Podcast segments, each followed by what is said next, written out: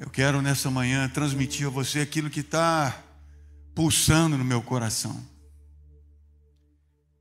Gálatas capítulo 6, no verso 17, o apóstolo Paulo termina essa carta dizendo assim: Quanto ao restante, ninguém tem autoridade para questionar-me, pois trago em meu próprio corpo as marcas de que pertenço a Jesus.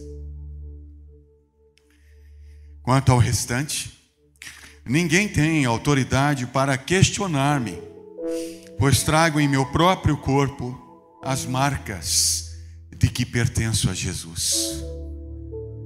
Esse é o final da carta de Gálatas, mas também pertinho do final da vida do apóstolo.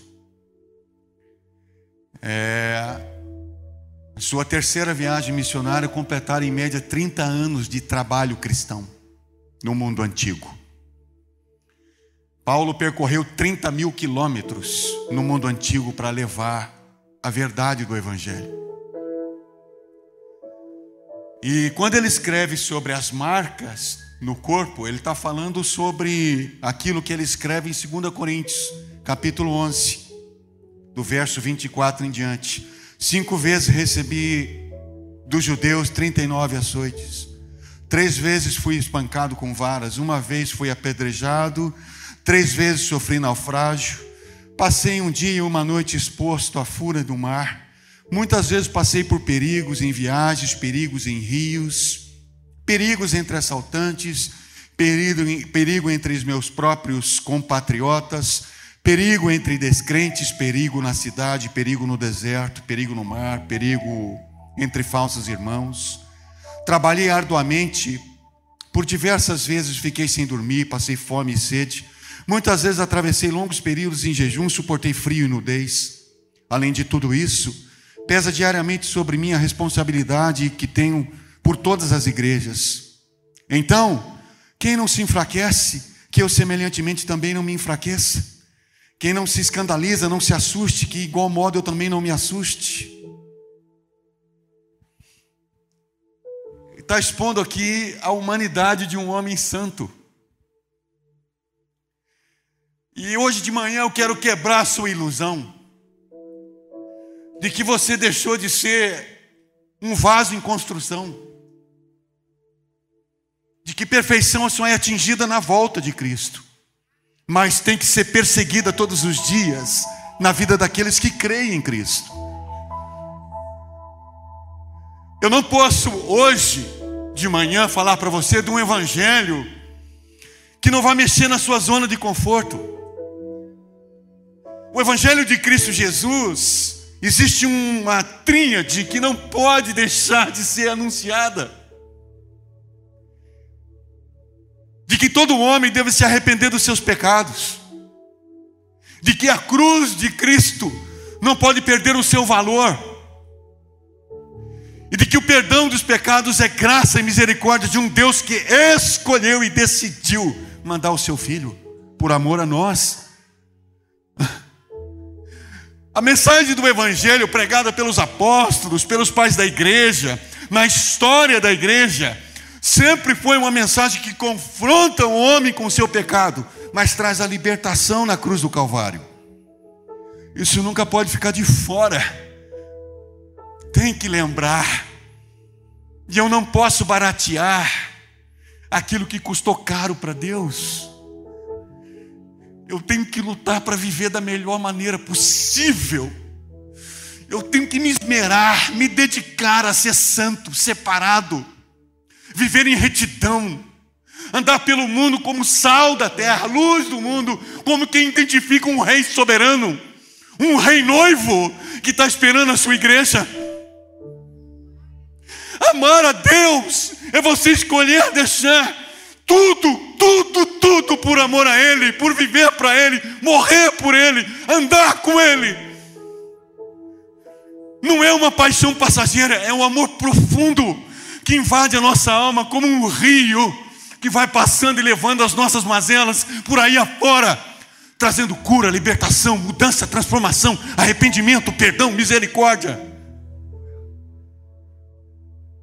Então eu não posso baratear o Evangelho de Jesus. Aí quando eu vejo Paulo escrever esse pequeno versículo, dizendo assim: Não me incomodem, porque eu estou trazendo no meu corpo as marcas de que pertenço a Jesus marcas evidentes da luta, do sofrimento, de passar por situações extremamente difíceis. E aí ele vem com uma palavra à igreja de Filipenses dizendo assim: Posso todas as coisas naquele que me fortalece. Posso apanhar durante o dia e durante a noite numa cadeia na cidade de Filipos bem dizer ao Senhor: Eu posso. Eu posso passar fome? Posso. Eu posso passar frio? Posso. Eu posso passar pelos desconfortos de noite sem dormir? Eu posso. Todas as coisas naquele que me fortalece. Eu posso encontrar caminho na derrota. Eu posso fazer caminhos novos. Eu posso recomeçar. Eu posso. Mas eu não posso vilipendiar, negociar o evangelho do Cristo que eu sirvo, isso eu não posso. então hoje, deixa eu dizer para você, eu não vou pregar uma mensagem de autoajuda para você.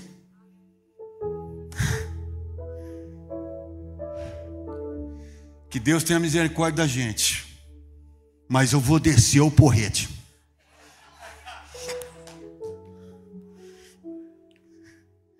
Primeira coisa que você tem que lembrar: você é exclusivo.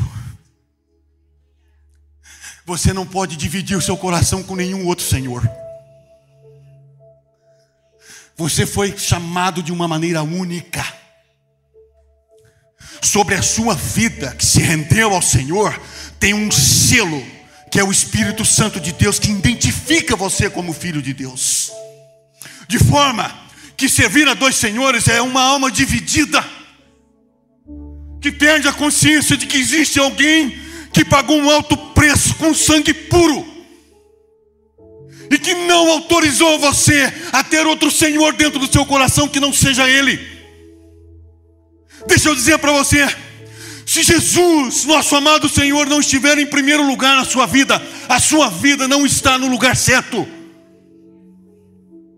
Mas quando Ele é primeiro, a vida se encaixa, sincroniza, porque Ele sabe o tempo e o modo de mover as coisas a nosso respeito, conhece detalhes, sabe exatamente as mais profundas necessidades que eu e você temos, e vai respondê-la de acordo com a vontade dEle, com o querer dEle, porque o Senhor é Ele.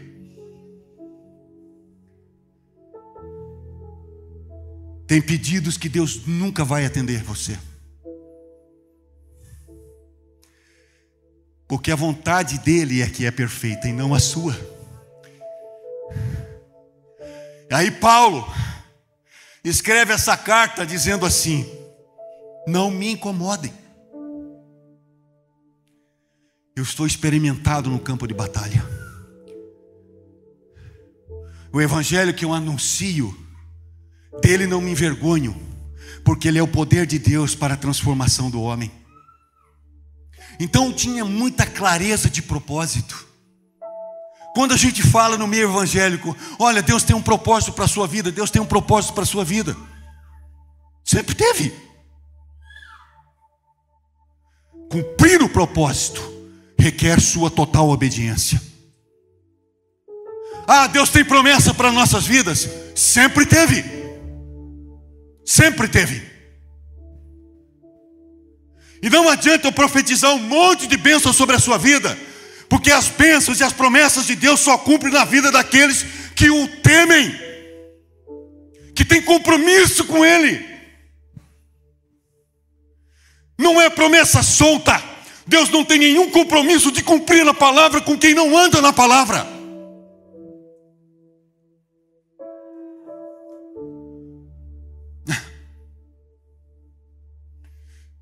Por isso que quando a gente vai proferir uma palavra de bênção, a gente profere para todo mundo.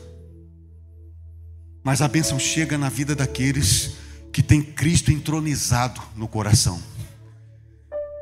É resposta.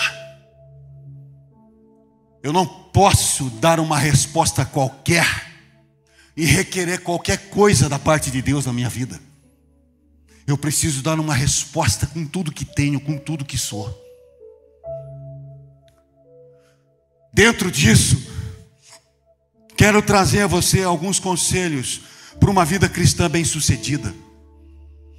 Conselhos dados por esse veterano chamado apóstolo Paulo, apóstolo do Senhor. Lembre-se que a vida cristã sempre será travada num campo de batalha, nunca fora.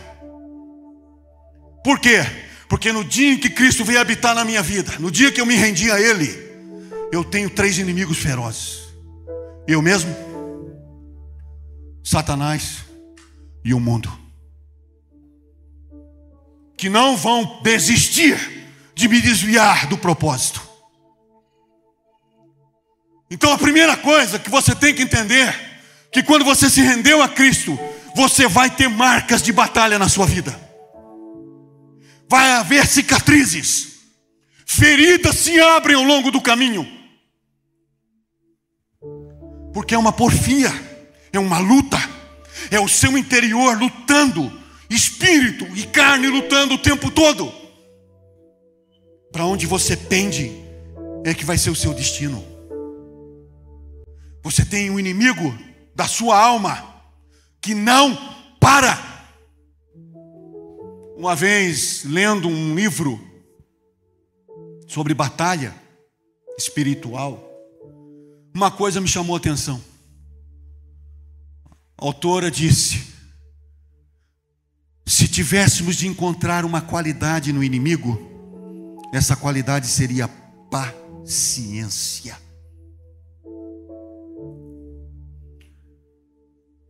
porque ele não desiste.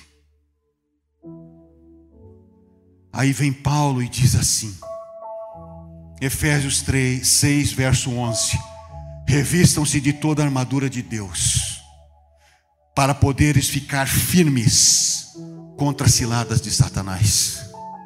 Armadura de Deus, Efésios capítulo 6, capacete da salvação, coraça da justiça cinto da verdade. Alguém que anda encoraçado pela palavra de Deus, a espada do Espírito. Gente que vive com temor e tremor diante da santidade do Deus Todo-Poderoso.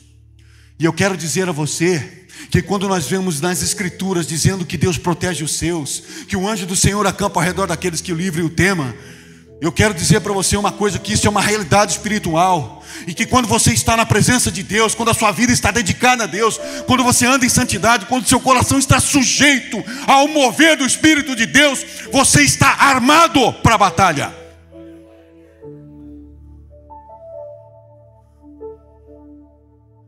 Um conselho: revistam-se de toda a armadura de Deus. Ah, pastor mas ao longo dos anos a gente é ferido, ao longo dos anos a gente é magoado, ao longo dos anos nós somos atribulados. Aonde está escrito na Bíblia que o Evangelho de Jesus veio para trazer para você todo o conforto nessa terra? Onde está escrito? Se você está ouvindo alguém dizer que você vai vir para Jesus, que você vai ser feliz todo dia, eu vou dizer para você: você toma cuidado, porque o pau vai quebrar na sua vida. Se alguém está dizendo a você que vai ser tudo resolvido de uma hora para outra quando você vem para Jesus, deixa eu dizer para você: alguém está te enganando. Existe promessa de Deus para entrar junto conosco nas fornalhas da vida. Existe promessa de Deus para entrar junto conosco nas covas dos leões. Mas não existe promessa de Deus você não passar pelas provações e lutas dessa vida. Não existe. Ele sempre disse: Eu vou estar com vocês todos os dias. Eu vou estar com vocês todos os dias.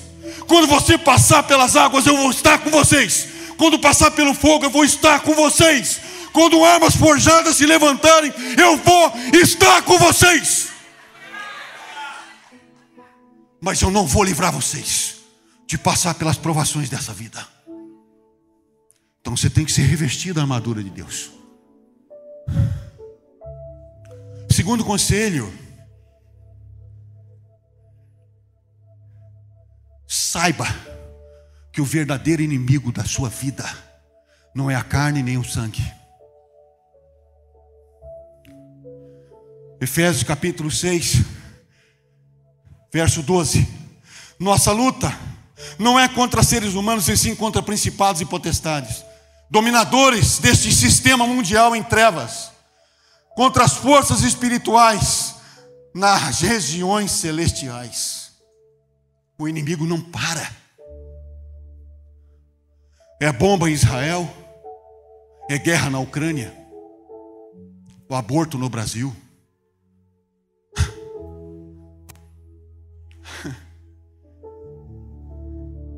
Sabe o que eu acho interessante? Tem uma orquídea na Amazônia, que se você tirar ela da árvore for pego, preso sem fiança. Eu nem quis guardar o nome da orquídea.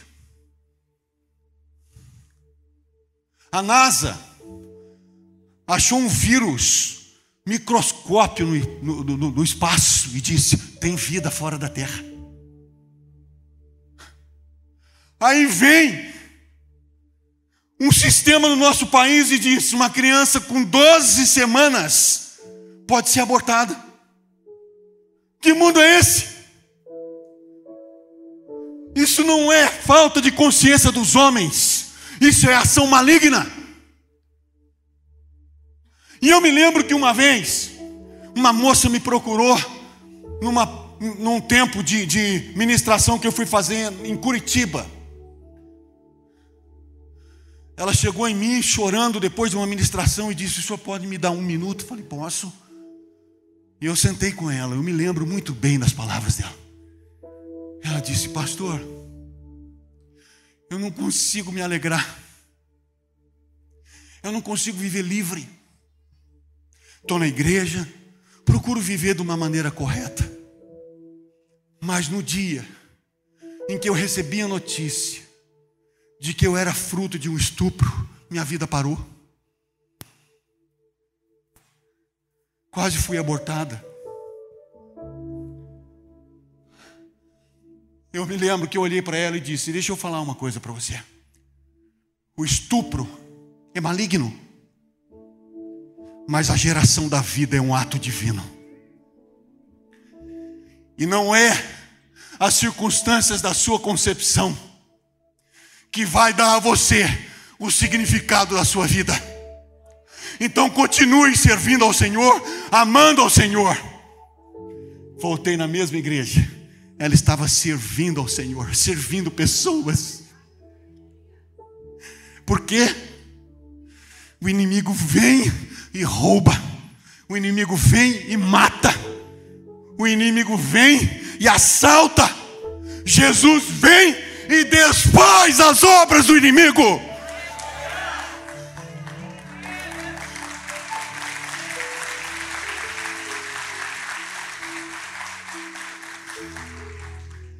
Outro conselho: não retroceda na batalha.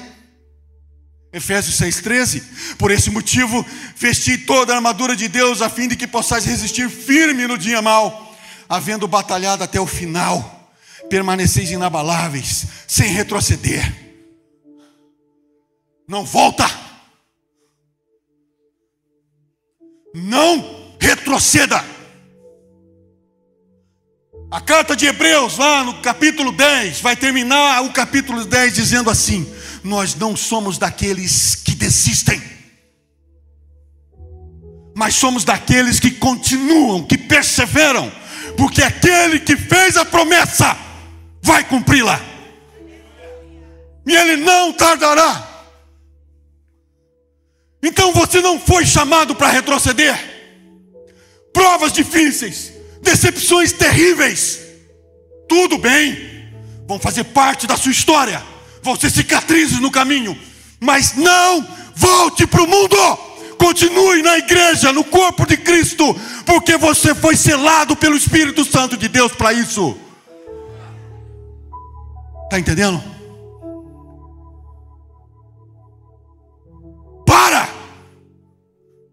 com uma frouxidão que a gente tem visto, que as pessoas precisam ouvir palavras que agradam, palavras que consolam, palavras que incentivam.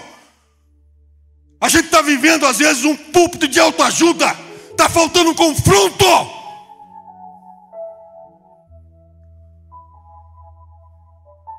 Porque tudo que Deus fez, fez completamente por mim e por você. Não há nada mais que Deus precise fazer para nos dar a condição de vida que nós podemos ter hoje, de santidade, de alegria, de paz. Pode estar um furacão ao nosso redor, mas a convicção da presença de Deus nos mantém em paz. Então não retroceda.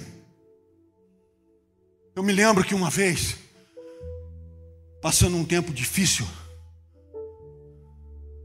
e uma batalha espiritual dentro de mim, ao meu redor, eu me lembro que orei, falei com Deus, e o inimigo batendo firme. E ele disse: Você não é ninguém, rapaz. Você não é ninguém. Aí eu vi um clipe de uma, uma banda chamada Casting Crowds. E a letra dizia assim: Você não é ninguém. Mas eu quero lembrar que você vive e fala sobre alguém que transformou a sua vida. Aí eu falei: Diabo, você tem toda a razão. Concordamos plenamente de que eu não sou ninguém. Mas na minha vida existe alguém que me fez e está me fazendo gente para anunciar a outra gente sobre esse alguém que veio à terra um dia marcado para morrer, mas também com um dia marcado para ressuscitar dentre os mortos. Ah, irmãos, há dois mil e poucos anos atrás, uma sexta-feira foi uma sexta-feira densa difícil. O julgamento na quinta atravessa a madrugada, sexta pela manhã, nosso Senhor já estava sendo esmurrado. Tribunal totalmente fora de questão. Falsos testemunhos, falsas cláusulas legais.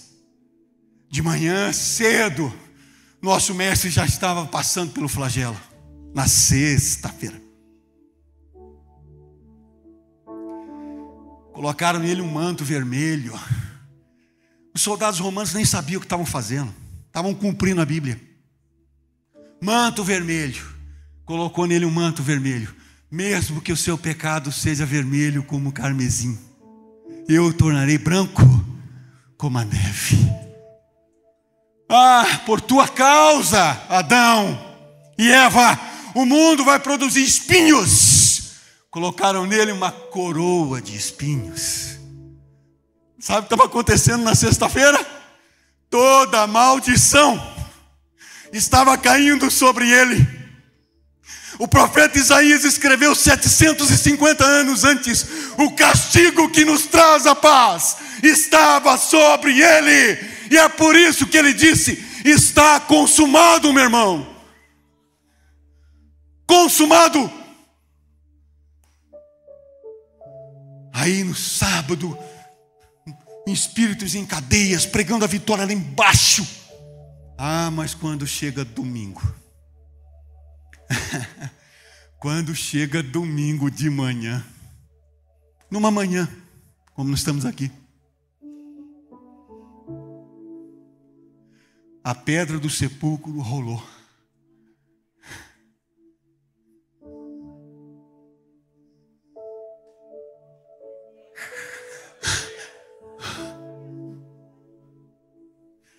E ele levanta triunfante. Paulo escreve na carta de 1 Coríntios, capítulo 15: Onde está, ó morte, a tua vitória? Onde está o teu aguilhão? A morte foi tragada pela vitória.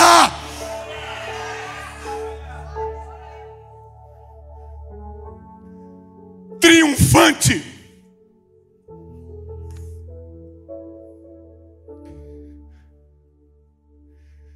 Mas um outro conselho: mantenha o contentamento, querido. Se alegrar quando está tudo bem é muito simples. Mas o teste da nossa fé é a alegria quando as coisas não estão fáceis. Esse é o teste da fé. Eu, eu, se você um dia tiver curiosidade, veja a história dos hinos escritos na harpa cristã, no cantor cristão. Tem um que os nossos amados irmãos da Assembleia de Deus canta, que diz assim: Quão feliz foi Abraão, que mesmo em tribulação, continuou cantando e adorando ao Senhor. Os mais belos hinos e poesias foram escritos em tribulação. Mais perto quero estar, meu Deus, de ti, ainda que seja a dor que me una a ti mais perto quero estar, meu Deus, de ti.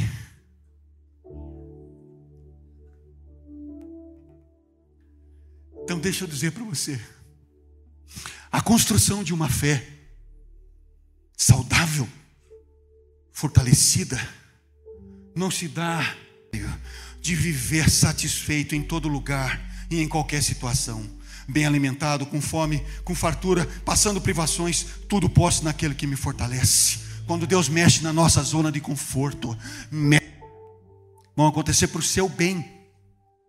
E às vezes, algumas coisas para o seu bem é tirar você totalmente da sua zona de conforto. Não tem jeito de você mudar isso, é o trabalho de Deus, é assim. Quando você olha na galeria da fé, você vê um monte de heróis. Não é? Abraão, Sansão, Jefté, Davi. Gente, dá uma olhada na história desses homens. Abraão, pô, estou aqui tranquilo, Senhor. Sai da tua terra e da tua parentela e vai para o lugar que eu vou te mostrar. Mas como assim? Falando, carrega tudo que você puder, meu amigo. Deu ruim para você agora, você vai para o deserto. Moisés, o povo do qual você é oriundo, está sofrendo e padecendo na mão dos egípcios. Sai do meio da corte de Faraó, onde tudo é muito bacana, muito legal, coisa de primeira. Sai da corte de Faraó, porque eu vou jogar você no deserto. Jeremias, ah, Jeremias. Jeremias é um negócio de doido, irmão. Porque Jeremias era assim, vinte e poucos anos, casamento marcado, dote pago, terreno comprado, boi engordando aos quatro meses já para fazer o churrasco. O pai da noiva feliz da vida. O pai de Jeremias falou: está tudo encaminhado. O rapaz já está no caminho. Festa marcada. Buffet contratado. Deus chega na vida dele e diz o seguinte: Jeremias, você não vai casar, e você nunca terá filhos dentro da nação de Israel, porque eu estou chamando você hoje para ser meu profeta, junto ao meu povo. Jeremias pregou 40 anos à nação de Israel o povo não ouviu. Sabe quando o povo voltou a buscar o Senhor? Quando um rei chamado Nabucodonosor entrou na história do povo de Israel e acabou com tudo. Por que que às vezes, ao invés de você clamar ao Senhor no tempo oportuno, precisa acontecer alguma coisa para você lembrar de que você precisa viver com temor e tremor na presença de Deus? Faz isso agora. Sabe, às vezes precisa um vento contrário muito forte chacoalhando a sua vida para você lembrar. Deixa eu dizer para você, Deus quer se relacionar comigo, com você, não é um dia, não, é todo dia. É todo dia, Ele quer você, todo dia. Ele diz: Eu amo você todo dia, meu. Não mudou. Que negócio é esse de de vez em quando você me buscar? Que negócio é esse de de vez em quando você orar? Que negócio é esse de de vez em quando você meditar na minha palavra? Está lembrando do rapaz do Salmo 1? Bem-aventurado o varão que não anda segundo o conselho dos ímpios, nem se assenta à roda dos enternecedores, antes tem o seu prazer na lei do Senhor e nela medita de dia e de noite. O que está acontecendo com essa geração? Que precisa acordar, que tem que viver um relacionamento íntimo, próximo, com um Deus poderoso que podia nos lançar no inferno em dois segundos, mas escolheu nos salvar.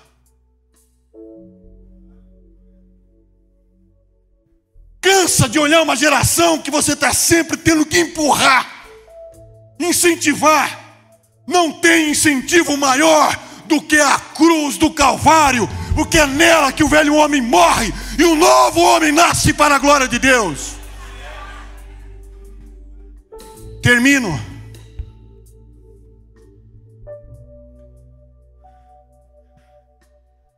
Finalizando com aquilo que Paulo diz a Romanos, capítulo 12, verso 11: Não sejais descuidados do zelo, mas sede fervorosos no espírito. Rapidamente, carta do apóstolo Paulo à igreja de Roma, para você entender um pouquinho por que ele escreve algumas coisas. A igreja que estava em Roma, nossos irmãos, estava no seu auge nos dias do imperador Nero. E sabe o que, que Nero fez com os nossos irmãos? Iluminou as ruas de Roma com os nossos irmãos em estacas e aceso com betume, porque não negaram a fé. Alguns dos nossos irmãos ficaram nos porões do Coliseu.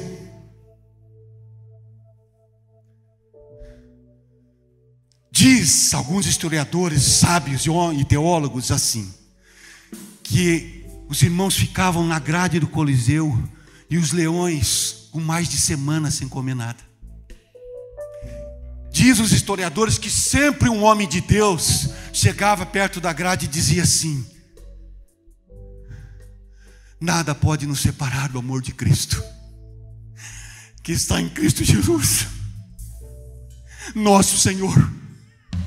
Nem morte, nem vida, nem coisas do presente, nem coisas do futuro. Está dizendo isso a pessoas que vão morrer naquele momento. Aí ele terminava dizendo assim: vai ser só um pouquinho, e já estaremos no porvir. As grades se abriram o povo era lançado nas arenas, homens, mulheres e crianças, mas não negavam a fé em Cristo Jesus. Comecei dizendo a vocês: não posso desvalorizar, nem brincar com o Evangelho de Jesus, porque nós temos as verdades da palavra de Deus, e nós temos os nossos irmãos que pagaram o preço que pagaram para que o Evangelho chegasse na gente. A galeria da fé vai terminar assim. Ainda me falta tempo para falar de muitos outros.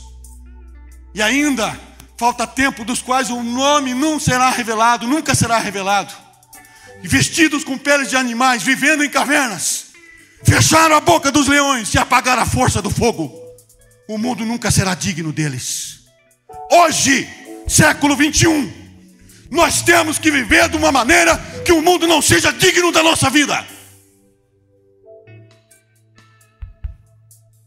Então, nessa manhã, eu quero deixar essa palavra para você. Eu disse para você que eu não ia pregar autoajuda. Agora você se vira com o que você ouviu. E o que, que eu posso lhe dizer? Que o que vem é o que eu estou lutando para ser. Não gosto de pregar uma coisa que não está em mim. Mas eu estou lutando para viver retidão, amar a Deus, amar ao Senhor, servir ao Senhor, andar na rua sabendo quem é o meu dono, andar em qualquer lugar que seja sabendo quem é o meu dono. Eu tenho um dono, e o meu corpo, o seu corpo, é templo do Espírito dele. Viva para Ele, morra por Ele, mas faça do Evangelho de Cristo a bandeira da sua vida, em nome do Senhor Jesus, hoje e sempre. Deus abençoe os irmãos em nome de Jesus.